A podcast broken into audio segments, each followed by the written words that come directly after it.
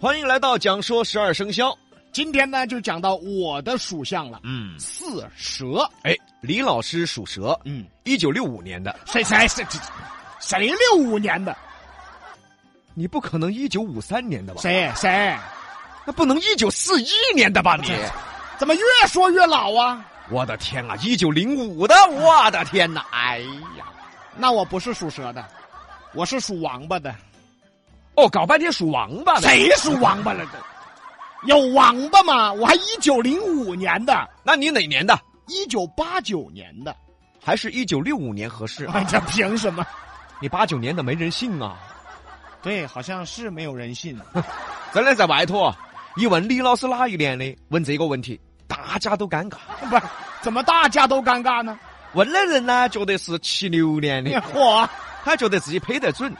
结果回答的人呢，又说是八九年的，然后问的人也不信，回答的人也不信。啊我都不信了。别个猜李老师的年纪啊，最小最小也是猜的八五年的，我真的是八九年的，太对不起这个年份了。哎，这叫什么话？要说这个四蛇啊，就得说到这个四十。四，哎，记住啊，这个字它不叫几。四这个字儿呢封了口，几这个字儿呢没封口，四十呢是上午的九点到十一点，正是现在上班最忙的时候。现在上班嘛，那个上午哈，往往是一晃就过去了。到了下午了，嗨呀，火海都打穿了，才三点过。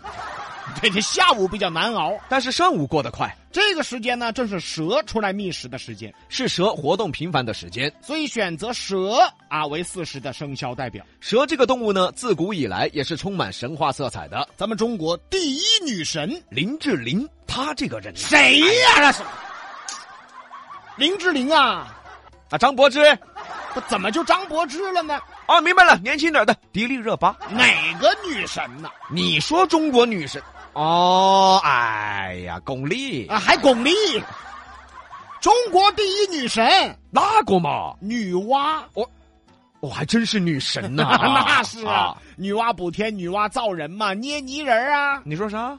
捏泥人儿，那肯定捏你的时候掉地上了。啊，捏你的时候没有没有捏下半身哎，我是捏了的哈，啊，只是也掉地上了，半层粗粗的。 哎说到女娲呀，就是人首蛇身，伏羲相传也是人首蛇身白素贞这个就是蛇。啊，废话，这是妖怪，这是 大家知道的玄武就是乌龟和蛇，又称蛇龟。蛇为什么称之为叫小龙呢？据传说啊，蛇会进化，从蛇进化成蟒，从蟒进化成蚺，从蚺进化成蛟龙，最后变成龙。哎，所以称之为小龙。蛇呢也具备很多神奇的功能啊，再细小的蛇啊，也有巨大的吞吐量，哎，蛇吞象嘛。而且蛇的消化功能极强，甚至吃完以后连骨头都可以消化。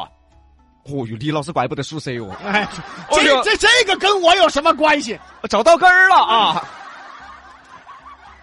这有什么关系？这是你你都是骨头都得消化的嘛，啊我你我你个牛筋的胖啊，骨头都不吐的嘛，你就是。我怎么那么厉害呢？我在《山海经》当中呢，也记载了关于蛇的各种怪物。啊，飞蛇呀、鸣蛇呀、大蛇呀等等。可见这个蛇呀，在中国神话历史中有着很重要的地位。龙的身子就是蛇组成的，再加上鱼的鳞片，组成了龙的身子。直到现在，大家对蛇这个动物啊是又敬又畏又害怕。害怕就是因为看见蛇呀，会觉得很恐怖、吓人，因为蛇自带恐怖气息。我这个也跟你一样的嘛，我怎么就恐怖了？我怎么还恐怖了？你想它长得恐怖噻，哎，再加上蛇，又有很多属于毒蛇，哇，那更恐怖！哎呀，看到李老师都害怕李老师咬自己一口啊！我这有那么吓人吗？这一点跟你一模一样啊！是真的谁谁？除了害怕，还有敬畏，因为呢，神的背后的这个神话传说啊，就关于蛇的哈，嗯太多了。所以蛇呢是十二生肖当中啊，让人感到敬畏、畏惧的生肖。所以呢，属蛇的人的性格也是具有神秘感的。你还有神秘感，嗯嗯嗯，是你长得就很神秘。我我怎么神秘了我？属蛇的人呢，性格顽强，内心倔强，而外表却不常表现出来，外表又很温柔啊，柔弱，就像蛇这个动物一样。看到它呢，一蠕啊，一蠕的呀。那是蛆，这那是形容蛆的。啥叫一蠕一蠕的嘛？就看着它很慢慢悠悠，其实非常凶猛。哎，这倒是属蛇的人呢，容易被人猜不透，所以很神秘，内心多疑，心思缜密。啊，这也是。蛇这个属相的性格很复杂，一般是感性和理性的结合体，哎，所以你猜不透他。就像星座当中的这个水象星座巨蟹座、双鱼座，综合起来有点蛇的性格，所以属蛇的人呢，他性格比较多元化。适合呢搞艺术，从事艺术工作。哎，还真是。属蛇的人呢，也有这个合与不合啊。哎，属猴牛最合那对，想想也对呀、啊，这怎么对了？你蛇属一窝呀，哎，对，咱俩就是一个属蛇，一个属鼠咱俩就一窝的呀。啊，蛇属一窝。啊，那牛呢？牛鬼蛇神嘛。这都什么词儿啊？怎么那么阴暗呢？那猴与蛇呢？猴耍蛇噻，哎，猴子经常逮到蛇耍的嘛，没见到过是？啊，我说我怎么老被我媳妇儿玩呢？你是被你媳妇儿打，啊还玩儿，还有童趣，哎呦。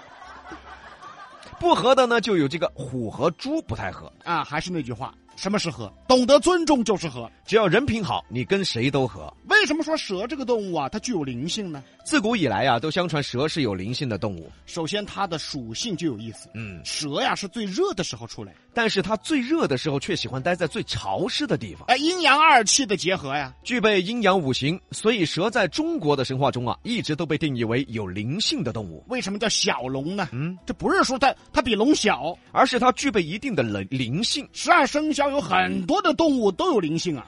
龙、蛇、虎、牛、狗、猴、鼠、马、鸡，大家想想啊，这些动物是不是都有灵性？对呀、所以选择哪些动物为十二生肖，那也是有讲究的，这不是瞎选的。没有选头油婆嘛，哎，它也没灵性啊，没选猪儿虫嘛，有选猪儿童的吗？ 没有选蛆的嘛。那就恶心不恶心？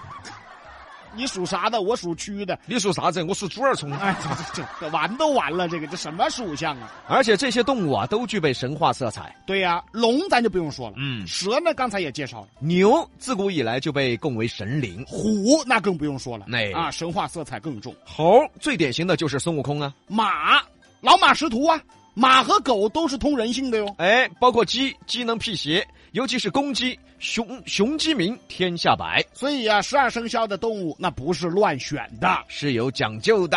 那猪呢，这个是为你而选的，就为你而选的。